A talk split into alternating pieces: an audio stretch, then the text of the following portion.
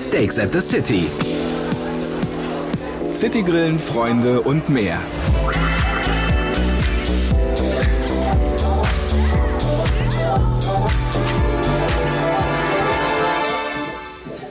Willkommen zur zweiten Folge von Steaks and the City, dem E-Barbecue-Podcast von Severin. Wir freuen uns sehr, dass ihr wieder bei uns seid. Julian ist auch wieder da. Hi. Herzlich willkommen. Ich bin Jens. In der letzten Folge, die ihr natürlich immer noch auf allen gängigen Podcast-Kanälen abonnieren und anhören könnt, haben wir von einem Anwalt unter anderem erfahren, was man mit einem Grill mitten in der City am besten eher nicht machen sollte. Wir haben natürlich auch gegrillt. Die liebe Sibylle hat ja das super Dreigang-Menü der leichten Sommerküche für uns. Ja. Heute grillen wir natürlich auch wieder was ganz Besonderes. Sibylle hat den, ich nenne es mal, aktuellen Geheimtipp unter den Steaks mitgebracht. Das Ganze nennt sich Flank Steaks. Werden wir gleich ausführlich drüber sprechen. Und ganz wichtig dazu, wir haben natürlich auch die passenden Marinaden schon vorbereitet, die da sehr gut zu passen. Mhm. Und wir haben einen tollen Gast hier bei uns in der Severin Kochschule. Jan Christian von der Heide ist da. Der ist ein waschechter Brotsommelier und er ist sogar der jüngste Brotsommelier der Welt. Also es wird auf jeden Fall sehr spannend. Aber jetzt erstmal nochmal willkommen bei uns, Sibylle, die Frau, die alles auf dem Grill in einer Perfektion hinbekommt heute natürlich auch wieder was ganz Tolles zaubern wird. Hallo Sibylle. Hallo Jens. Ja, heute ein schönes Flanksteak. Ich grille wirklich extrem gerne Rindfleisch und ähm, Flanksteak ist ein Fleisch, was vom Kilopreis wirklich sehr familienfreundlich ist oder für viele Gäste. Ich kann alle meine Freunde einladen zu so einem besonderen Highlightfleisch. Das heißt aber, das Highlightfleisch ist für Julia natürlich wieder mal nix. Wir hatten es ja auch schon mal besprochen, ja. Ja, du isst, um das kurz nochmal allen zu erklären, du isst nur Fisch, kein Fleisch. Also bist du ein sogenannter, wie heißt das nochmal? Pesketarier. Ich lerne nie Oder aus. Fischvegetarier. Pesketarier. Hm. Sibylle verzieht schon wieder das Gesicht, aber wir müssen da jetzt Julian irgendwie mit durchkriegen. Doch, das schaffen wir. Freue ich mich drauf. Was ist das Besondere an einem Flanksteak? Du hast es gerade gesagt, der Preis ist schon mal das eine. Woher kommt denn das Flanksteak tatsächlich? Ja, das ist wirklich der hintere, untere Bauchteil des Rindes und das ist ein besonderer Cut, ähm, dadurch dann auch wirklich ein ganz anderer Fleischgenuss. Das Schöne ist, der Pesketarier, der kein Fleisch isst, habe ich im Vorgespräch gelernt, kennt sich am besten eigentlich auch damit aus, wie man ein Welt. Flanksteak zum Beispiel schneidet. Woher hast du denn dieses ganze Fachwissen? Ja, auch wenn ich selber kein Fleisch esse, ich bin ein Riesenfan von, von Kochshows, gerade aus den USA mit Gordon Ramsay oder England mit ähm, Jamie Oliver. Ähm, die haben Flanksteaks auch schon verstanden. Und ähm, was ich mir da so immer angucke und anhöre, ähm, da habe ich schon viel ähm, auch zugehört. Das Interessante bei dem Flanksteak ist eigentlich, dass es eigentlich ein wirklich günstiger Cut ist. Sibylle hat es gerade schon richtig gesagt, es ist ja sehr familienfreundlich vom Preis her. Und was so Cuts eigentlich besonders günstig oder im Vergleich besonders teuer macht, ist eigentlich, wie weich und zart es ist. Wir kennen das Filetsteak als teuersten Cut vom, vom Rind. Das ist mit am teuersten, weil es ist einfach sofort schon richtig zart. Man muss ja nicht viel machen. Ganz im Gegenteil, man sollte es sogar nur kurz drauf lassen und anbraten, damit es schön zart bleibt. Wir haben zum Beispiel im Vergleich dagegen so eine Rinderschulter, die extrem günstig ist, aber um die irgendwie zart zu bekommen, braucht man mehrere Stunden. Und da haben wir quasi in diesem günstigen Bereich das Flanksteak. Also total interessant. Es ist eine kleine Herausforderung, das zart zu bekommen, aber das kriegen wir heute hin mit Sibylle. Deswegen preislich auch extrem attraktiv. Und was das Flanksteak so ausmacht und warum es auch der Geheimtipp ist, ist neben dem günstigen Preis der unglaublich intensive Fleischgeschmack, den es dahinter gibt. Da kommt ein Filetsteak, obwohl es das doppelte, dreifache kostet, einfach nicht dran. Kann ich einfach in die Metzgerei gehen und sagen, ich hätte gerne ein Flanksteak? Kapieren die das schon? Weil wir sprechen ja von einem Trend. Zum Metzger würde ich doch das ähm, für eine Fortbestellung. Da würde ich sagen, ich würde gerne für Freitag Flanksteak bestellen.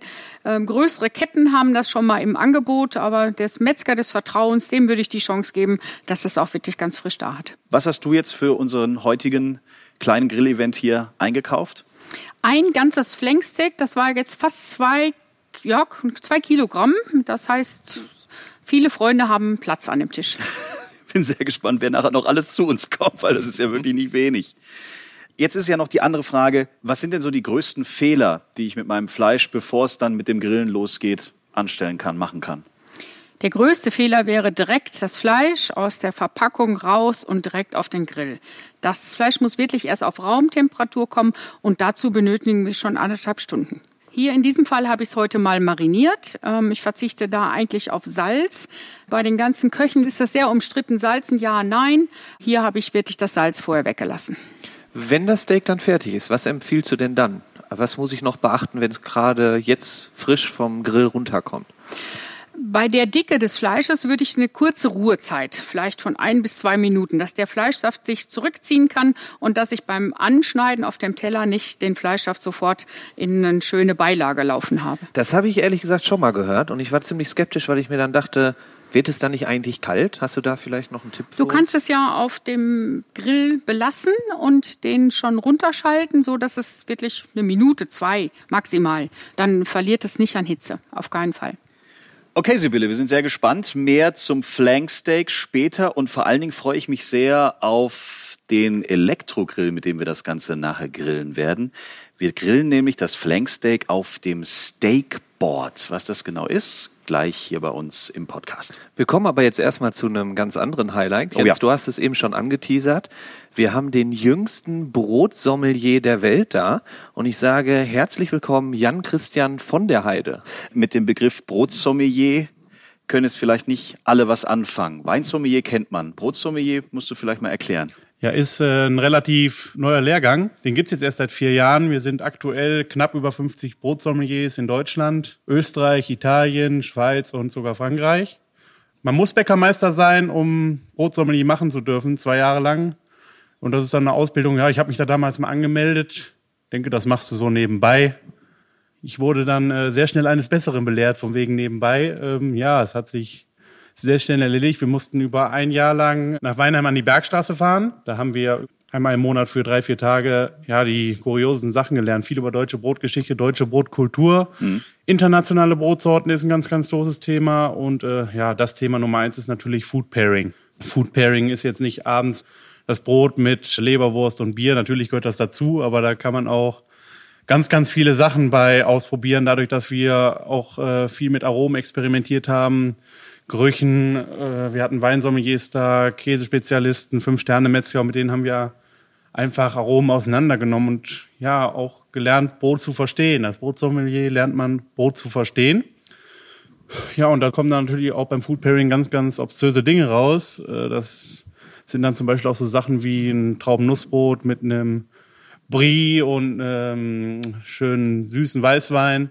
Oder ja, wenn es ganz kurios sein soll, ein Christstollen mit Matjes-Hering, Preiselbeersahne und Whisky-Likör. Ah ja, das klingt äh, experimentell. Auf jeden Fall. Und das ist ja das, das Spannende beim Food Pairing. Viele blocken da jetzt schon ab und sagen, nein, nein, äh, lieber nicht.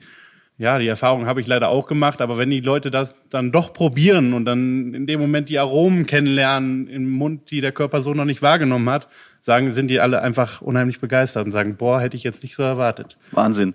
Und was mir auch gleich aufgefallen ist, als wir uns jetzt gerade hier kennengelernt haben, du bist zu uns hier reingekommen und hast dich erstmal umgezogen, quasi, ich, ich sage jetzt mal salopp, ein Nationaltrikot angezogen. Erklär mal kurz deinen Dress, den du hier anhast. Ja, ich habe ja stinknormale Bäckerjacke, äh, wäre jetzt untertrieben. Ja, nee, ich sieht nicht so aus. Eine sehr auffällige Bäckerjacke an. Äh, normalerweise ist sie weiß. Ich habe sie mir in schwarz machen lassen. Den Deutschlandkragen, den nur Bäckermeister tragen dürfen. Mhm.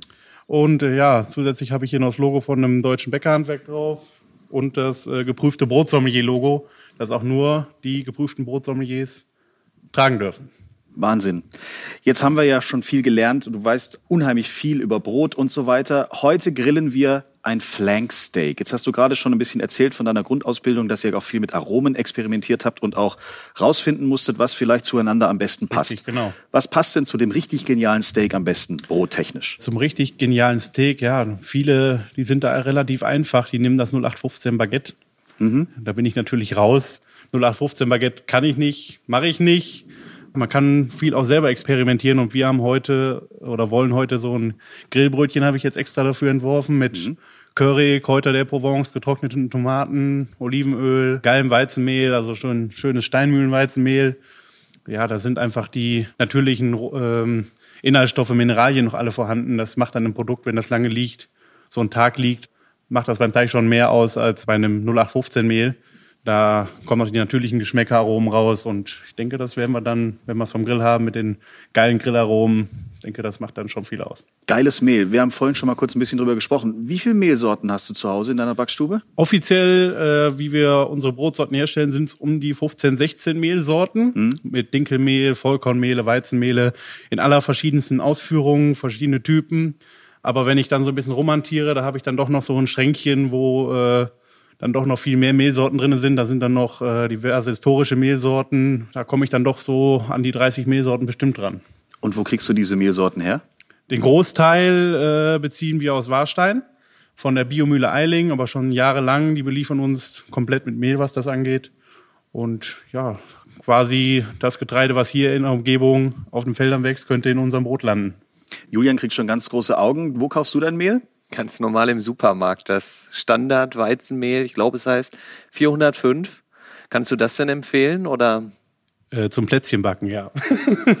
Katastrophe. Zum Brotbacken äh, würde ich sofort die Finger von lassen, einfach weil es, ja, es hat einen ganz, ganz hohen Stärkeanteil, ganz, ganz viel Klebereiweiß. Und ja, es ist einfach ideal zum Plätzchenbacken, aber zum Brot, da sind zu wenig Mineralstoffe drinne und äh, ja, da wirst du kein gutes Brot bei rauskriegen. Und andere verrückte Brotsorten hast du ja auch schon entwickelt. Ich habe auf deiner Homepage auf gourmetbrot.de gesehen, es gibt jetzt auch das Whiskybrot. Ja, das habe ich entwickelt auch im Rahmen der Ausbildung zum geprüften Brotsommelier. Wir mussten damals eine Projektarbeit machen, in der neues Wissen zu Brot geschaffen wird. Äh, ja, da haben dann Kollegen, haben dann zum Beispiel Projektarbeiten gemacht, äh, wie verändert sich mein Teich, wenn ich ihn mit ACDC beschalle oder mit Mozart. Ah ja, da gibt's auch Unterschiede, Ja, klar. da gibt's auch Unterschiede natürlich. Äh, bei Helene Fischer wär's nix, bei ACDC wär's ein richtig geiles Brot. Aha. Nein, Quatsch, aber ich habe das dann zum Thema ähm, Brot und Whisky gemacht. Ja. Und da habe ich auch passendes Food Pairing zu entwickelt. Da ist zum Beispiel dieser, dieses Paar mit dem Whisky-Likör und dem Matjes-Hering und dem Christstollen entstanden unter anderem ein Whiskybrot entwickelt. Äh, ja, das hat mich für vor richtig Herausforderungen gestellt. Ich habe da, ja, weil viele, die ein bisschen Brot zu Hause backen und sich so ein bisschen auskennen, die wissen, sobald ich Alkohol und Hefe, äh, dass das überhaupt nichts bringt, weil die Hefe, die sagt sofort Bye Bye und Tschüss und äh, krepiert. Das muss man dann so sagen. Und habe ich natürlich ein Brot mit null Porung und äh, ein Brot, wo keine Hefe drin ist, ist keine Lockerung drin.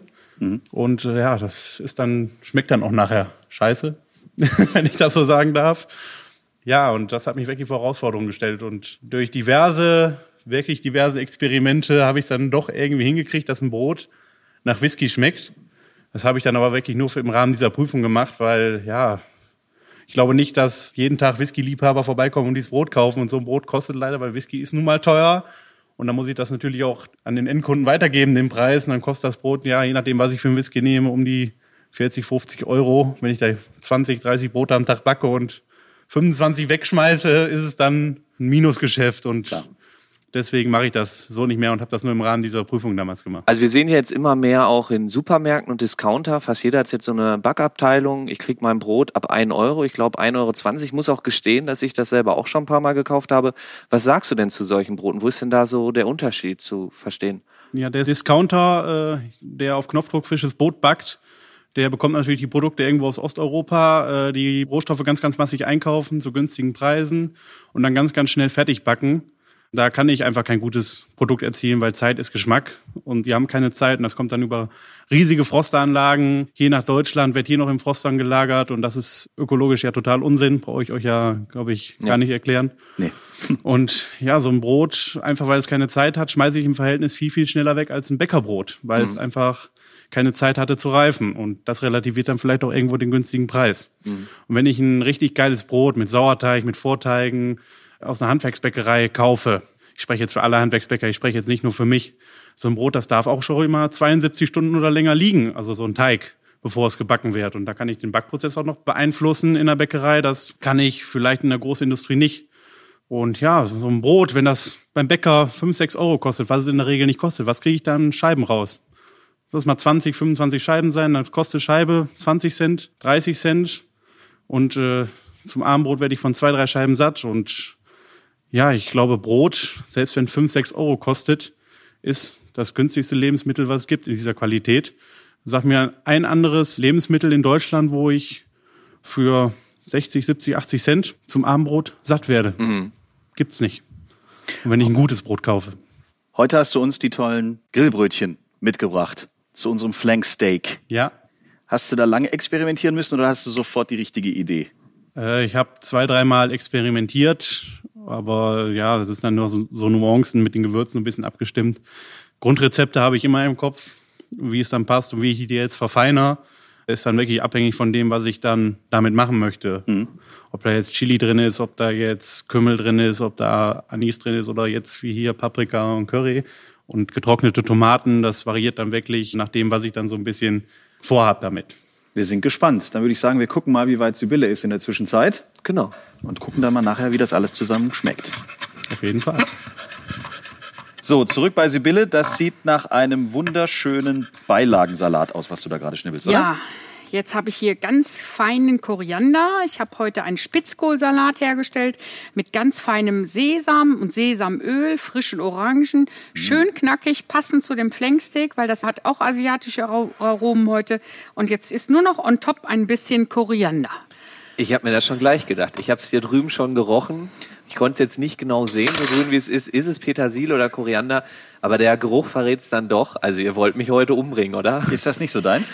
paar Prozent der Menschen, die haben, man weiß nicht genau, was es ist, ob es wirklich ein Gen ist. Es wird vermutet, für die schmeckt Koriander nach Seife.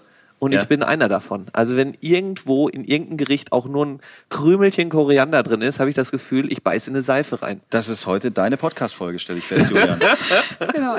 Tut mir leid, aber Koriander ist ein ganz wunderbares Gewürzkraut. Ganz, ganz, ganz toll. Und das liebe ich. Nee, aber ich habe damit äh, gelernt zu leben. Also das pick ich mir schon raus. Okay. So, dann gehen wir hier mal um unseren großen Tisch herum, denn da drüben sehe ich schon und ich gucke auch schon die ganze Zeit drauf, dieses unglaublich interessante Gerät, mit dem wir heute das Flanksteak grillen werden, das Steakboard. Julian, da kennst du dich am besten eigentlich von uns aus. Ja. Wieder mal. Ich denke schon. Also das ist im Grunde ein Elektrogrill, aber ein Elektrogrill, wie es ihn eigentlich noch nie gegeben hat. Also prinzipiell geht es bei dem Steakboard, nicht Skateboard, sondern Steakboard, wie der Name schon sagt, tatsächlich um Steaks. Und bei Steaks habe ich immer so eine kleine gewisse Herausforderung. Also Steaks zu machen, das ist meistens was komplizierteres, ein größerer Aufwand. Ich kann es auf einen Holzkohlegrill machen, ich könnte es auf meinen Gasgrill machen, ich könnte es in der Pfanne machen. Aber das ist immer ganz schön mit Arbeit verbunden. Bei Holzkohlegrill, klar, ich muss das vorheizen. Bei der Pfanne ist es auch nicht ganz so einfach mit der idealen Temperatur und mit der Reinigung. Und bei dem Steakboard ist der Vorteil, das ist halt komplett Convenience. Also einfacher kriegt man das perfekte Steak nicht hin als tatsächlich mit diesem Elektrogrill. Wer hätte das gedacht? Ich habe zwei Stufen. Also ich muss gar nicht viel beachten. Ich habe die zweite Stufe. Wenn ich die anmache, leuchtet es schon rot. Und hier haben wir das Besondere bei diesem Grill. Wir haben zwei Heizspiralen. Mit der zweiten Stufe sind beide Heizspiralen aktiviert und ich komme auf 500 Grad. Und ihr seht es jetzt auch direkt schon. Der Kontakt mit dem Steak, also ähm, die Grillfläche darüber, die ist vielleicht so ein Zentimeter von den Heizspiralen entfernt. Das heißt, diese 500 Grad, die kommen direkt an, geben ordentlich Dauer. Das Ganze hoch zu heizen dauert vielleicht zwei, drei Minuten und dann kriege ich eine richtig, richtig tolle Grillkruste draußen, ein richtiges Branding, was man sonst nur mit ganz viel Mühe und Aufwand bekommt. Das ist schon wirklich beeindruckend.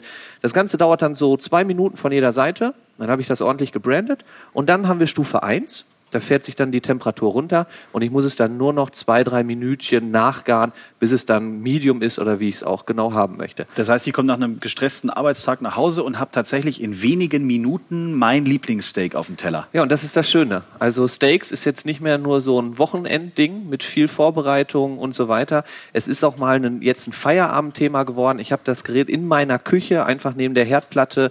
Es ist äh, stressfrei, unkompliziert und die Reinigung. Es ist fertig, ich nehme die Wanne da raus, alles, was mit dem Fleisch in Berührung kommt, kann es in eine Spülmaschine packen und am nächsten Tag ist es wieder sauber. Diese Karamellkruste, die erreiche ich wirklich nur mit viel, viel Temperatur. Das gibt so einen schönen Geschmack. Ich glaube, Steakhäuser brauche ich nicht mehr besuchen. Das habe ich jetzt zu Hause. Mein Ja. kleines eigenes Steakhaus. Sollen wir es direkt mal ausprobieren? Ja, sehr Sollen wir gerne. direkt mal was rausschmeißen? Dann die Stufe 2, wirklich sehr bedienerfreundlich. Eins und zwei. Wird Also auch 500 farblich- Grad. Ja, Kleiner Aufguss in unserer kleinen Kochschule. ja. Das wird schon sehr gemütlich.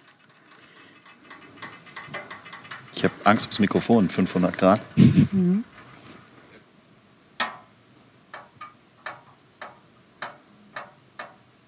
Dann freuen wir uns auf die Flanksteaks gleich vom Steakboard. In Folge 1 haben wir gelernt, dass Sibylle gerne auch mal auf irgendeine Wiese geht oder in den Park und sich zum Beispiel Gänseblümchen mit nach Hause nimmt und daraus ein schönes Salz macht. Jetzt sind wir so ein bisschen bei den Zutaten zum Fleisch, also bei den Soßen und bei den Marinaden. Warst du auch heute Morgen wieder ein bisschen für uns spazieren und hast was mitgebracht? In der Tat, Jens. Ich habe eine ganz kleine Joggingrunde gemacht und der Wald duftet nach frischem Bärlauch. Da habe ich ein paar Blätter mitgenommen, Salz und Butter verarbeitet. So habe ich jetzt eine ganz wunderbare Bärlauchbutter, die zu vielen Sachen passt, zu dem wunderbaren Grillbrötchen, aber auch zu unserem schönen Fleisch. Mhm. Und das liegt wiederum in einer sehr interessanten Marinade, ne? Ja, die Marinade ganz frisch auf die asiatischen Aromen. Da habe ich ein bisschen Sojasauce, ein bisschen Kaffee, Limettenblätter, die bekommt man mittlerweile wirklich in handelsüblichen Geschäften. Frischen Knoblauch, Ingwer, gerne auch ein bisschen Bio-Zitrone.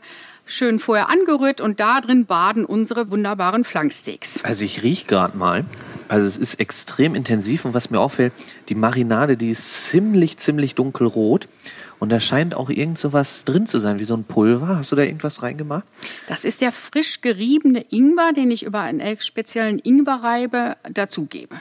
Ingwer auf ein Steak, interessant. Und Soßen haben wir auch hier schon wieder stehen. Was Genau. ganz schön fleißig, Sibylle. Ja, ein bisschen schöne Chimichurri. Das ist was, was man wirklich super gut vorbereiten kann für die ganze Grillzeit, so dass ich nicht jeden Abend erst eine neue Soße zaubern muss. Die kann ich in Schraubgläsern einmachen und habe für die ganze Grillsaison frische Soßen und brauche keine herkömmlichen Soßen kaufen. Was brauchen wir denn für die Chimichurri? Da ist der Freund Julian im Boot, ein halbes Bund Koriander. Ach, Julian. schön. Es ist heute deine. Folge, Julian. Was Richtig ist schön denn hier für heute dich. los? Eine schöne große Zwiebel, drei Knoblauchzehen, Paprikaschote, ein bisschen Oregano, ein bisschen Thymian, etwas Salz, ein Lorbeerblatt, was ich mit der Schere einschneide, damit die Aromen besser rausgehen, ein bisschen Chiliflocken, ganz wichtig, ein Essig, sonst wird es keine Chimichurri, Wasser und natürlich ein sehr gutes Olivenöl. Darf ich da einfach mal ganz frech sein und ein bisschen probieren? Ja, gerne. Wow. Sehr extremer Geschmack. Also, sehr guter Geschmack. Danke.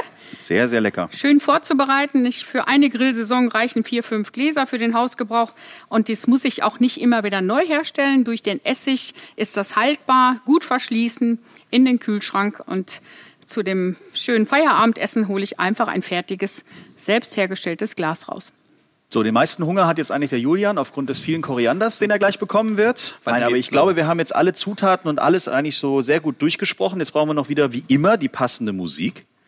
Und die findet ihr da draußen auf Spotify. Einfach nach den Steaks and the City Playlists suchen. Ich bin jetzt so gespannt auf dieses Steakboard und auf diese 500 Grad, die jetzt da gleich auf unsere tollen Flanksteaks knallen werden. Ja, Also, wie hast du gesagt, wir gehen auf Stufe 2. genau. Und jetzt bin ich gespannt. Jetzt, ich würde jetzt hier nochmal die Ingwerstückchen wegnehmen, Warum das? damit die nicht verbrennen bei den 500 Grad. So, und okay. jetzt nur das Fleisch drauf geben. Und los geht es. Zack, geht sofort los.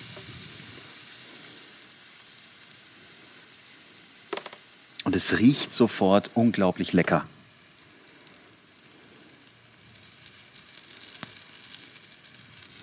Und hier sieht man schon, dass sich ähm, das sofort zusammenzieht, Mhm. eine schöne Kruste entsteht. Julian läuft auch schon das Wasser im Mund zusammen. Ich muss gestehen, es sieht wirklich schon lecker aus.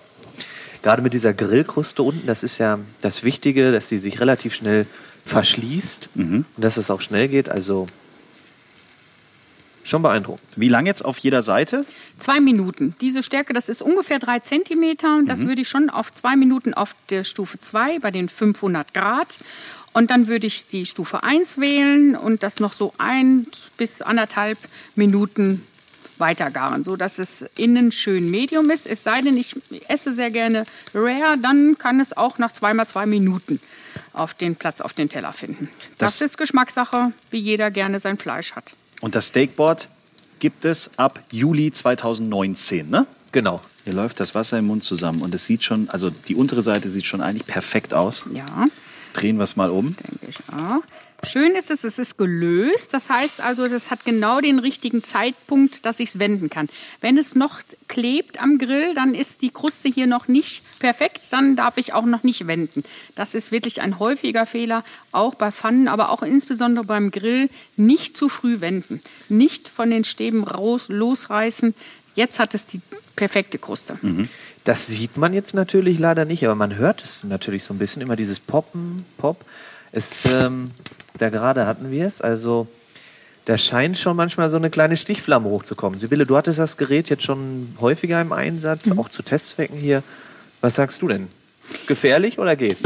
Überhaupt nicht gefährlich. Wenn ich jetzt einen Rib-Eye-Steak hätte mit einem starken Fettkern, was ja auch immer sehr gerne auf den Grill kommt, dann würde ich in die Auffangschale Wasser mit hineingeben. Aber ein Fleisch, wo wirklich nicht viel Maserung an Fett drin ist oder auch kein Fettkante wie beim Rumpsteak, kann so wirklich toll zubereitet werden. Also Flanksteak ohne Wasser, fettige Fleischstücke, vorsichtshalber mit Wasser grillen. Genau, beim Rib-Eye, wo der Kern, richtig der Fettkern zu sehen ist, oder ein Rumpsteak mit einer sehr schönen Kante, die ich vorher gut einschneide, ähm, dann würde ich Wasser dazu geben, ja.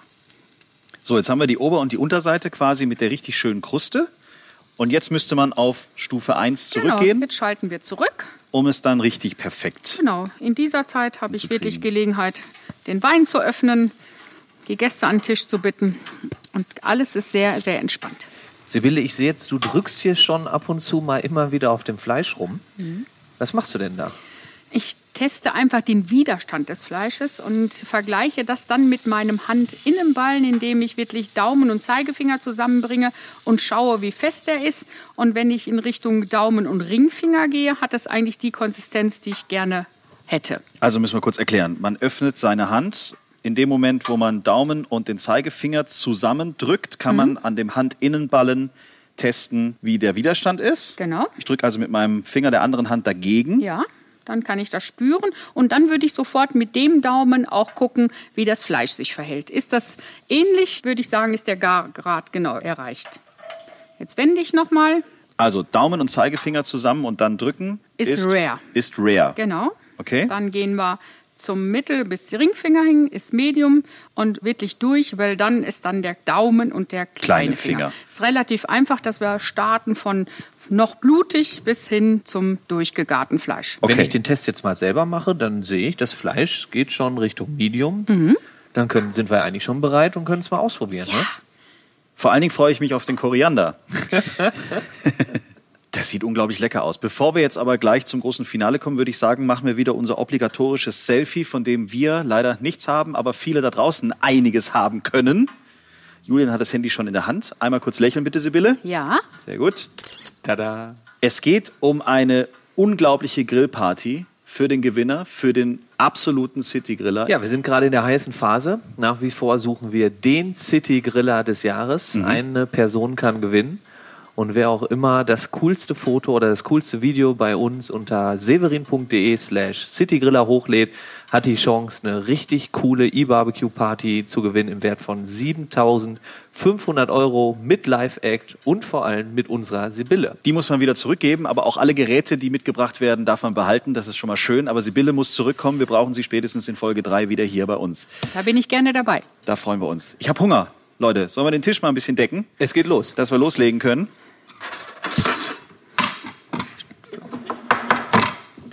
Ach Gott, sieht das gut aus. Hahaha, Fleisch.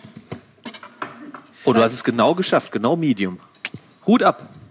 Julian, ich freue mich besonders, dass ich dich mit Fleisch beeindrucken kann, mit so einem perfekten Ergebnis. Und Julian strahlt. Dann habe ich alles richtig gemacht. Aber er wird es trotzdem nicht essen. Der, habt Jul ihr aber noch Glück gehabt. Ja. Der Julian bekommt Grillkäse, den ich natürlich auch vorbereitet habe. Ach nein, jetzt schießt sie noch hier mal kurz was für den Julian raus. Genau. Sehr schön. Einmal Grillkäse. Sehr, sehr schön. Das sind die ganzen Pluspunkte, die ich mir über die Jahre erarbeitet habe bei der Sibylle. Ich versuche nachzuziehen. Euch ganz viel Spaß da draußen beim Nachgrillen. Alle Rezepte findet ihr natürlich weiterhin auf severin.de. Folge 1 findet ihr weiterhin auf allen Podcast-Kanälen. Und äh, wir freuen uns auf die nächste Folge von Steaks and the City. Dankeschön, Sibylle. Dankeschön, Julian. Vielen Dank. Und bis zum nächsten Mal. Bis zum nächsten Mal. Steaks at the City. Citygrillen, Freunde und mehr.